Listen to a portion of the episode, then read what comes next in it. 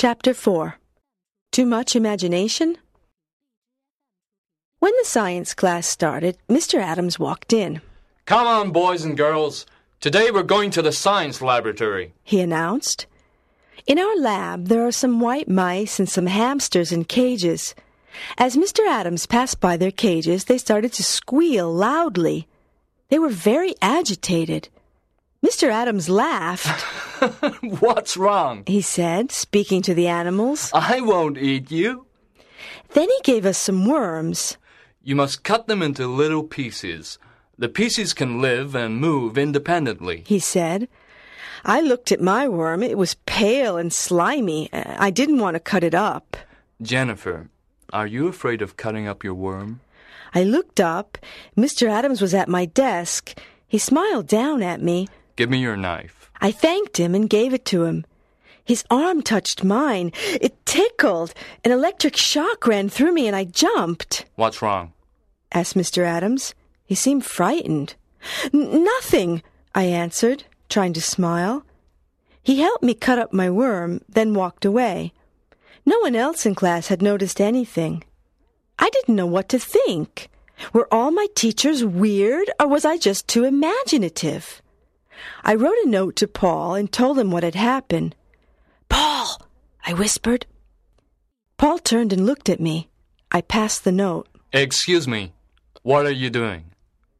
Paul, what do you have in your hand? asked Mr. Adams. His voice made me freeze. We were in very big trouble, N- not nothing. said Paul. Please listen to the lesson. If I see you again, you must give me the note. I'm sorry. answered Paul. Phew, I was so happy that I wanted to laugh. Obviously, I didn't. When the bell rang,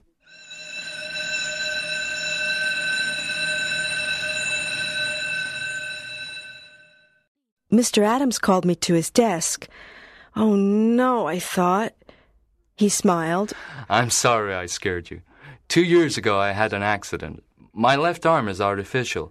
It's an electric prosthesis, and sometimes it can give uh, electric shocks. He seemed a little embarrassed. I was surprised and sorry. He was so sweet. I thanked him and went to lunch. Paul, forget what I wrote, I said as I sat down at our usual lunch table. I told Paul and Dana about Mr. Adams's electric prosthesis. Then Dana mentioned Mr. Stone. Paul and I looked at each other, but we didn't say anything. Besides, after school, Dana had a dance club meeting in the gym, so Paul and I were free. We finished our chocolate milk and went out to recess. At the door, we met Mr. Stone. His head was down. He seemed deep in thought. Hi. Dana said to him. Um, hi. He said, surprised, lifting his head.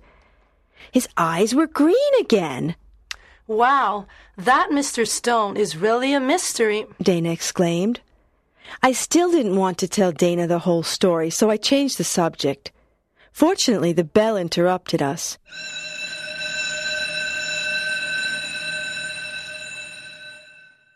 Before entering class at one o'clock, I took Paul aside. I quickly told him about what I had seen in the park, Wow. I wonder what we'll see this afternoon. remarked Paul.